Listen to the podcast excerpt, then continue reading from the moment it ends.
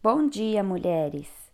Vocês estão participando de mais um devocional Florescer. Dia 9 de fevereiro de 2021. A solução, a sabedoria do alto. Tiago 3, do 13 ao 18. Mas a sabedoria lá do alto é primeiramente pura, depois pacífica gentil, amigável, cheia de misericórdia e de bons frutos, imparcial, sem fingimento. Ora, é em paz que se semeia o fruto da justiça para os que promovem a paz. Tiago 3, 17 ao 18. Aqui Tiago nos traz a solução para controlar a língua, a sabedoria de Deus.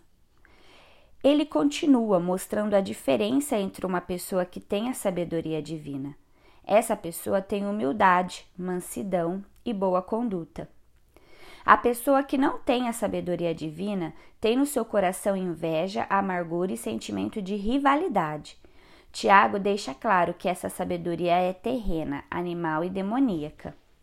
Em vez de lutar pela unidade da igreja, essas pessoas desejam criar grupos ou partidos para obter poder, prestígio pessoal traduzido por discórdia em Gálatas 5:20 e Filipenses 1:17 e 2:3.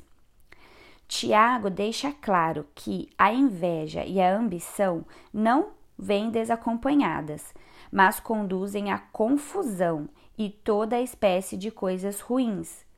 Esta não é a sabedoria que desce do alto, versículo 15. Onde há divisão há confusão, e isso não vem do alto. Devemos nos afastar dessas motivações, fechar a nossa boca para falatórios que inflamam, dividem e causam confusão. Mas a sabedoria do alto produz qualidades de bom caráter. Qualidades divinas são os frutos do Espírito de Gálatas 5. Ela é pura, uma pessoa sincera, em obedecer a Deus, sem motivos deturpados. Pacífica, pois produz paz na igreja. Gentil quer dizer amável. Amigável é tratável, compreensiva, está disposta a aprender e a ser corrigida. Cheia de misericórdia e de bons frutos, caridosa e generosa, imparcial, sem fingimento. Aqueles que promovem a paz em vez do conflito terão como legado o fruto da justiça. A ira humana não produz a justiça de Deus, mas a atitude pacificadora sim.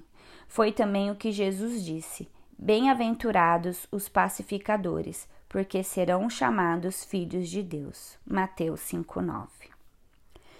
O que esse texto me ensina sobre o caráter de Deus? Deus traz a paz, assim como a sua sabedoria promove a paz. O que esse texto me ensina sobre a pessoa e a obra de Cristo?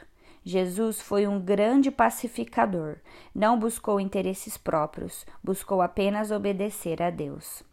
E o que esse texto me ensina sobre mim? Quais são os motivos que eu tenho para agradecer? Qual a minha oração? Que você continue o seu devocional e reflita, medite na palavra do Senhor. Deus abençoe e tenha um bom dia.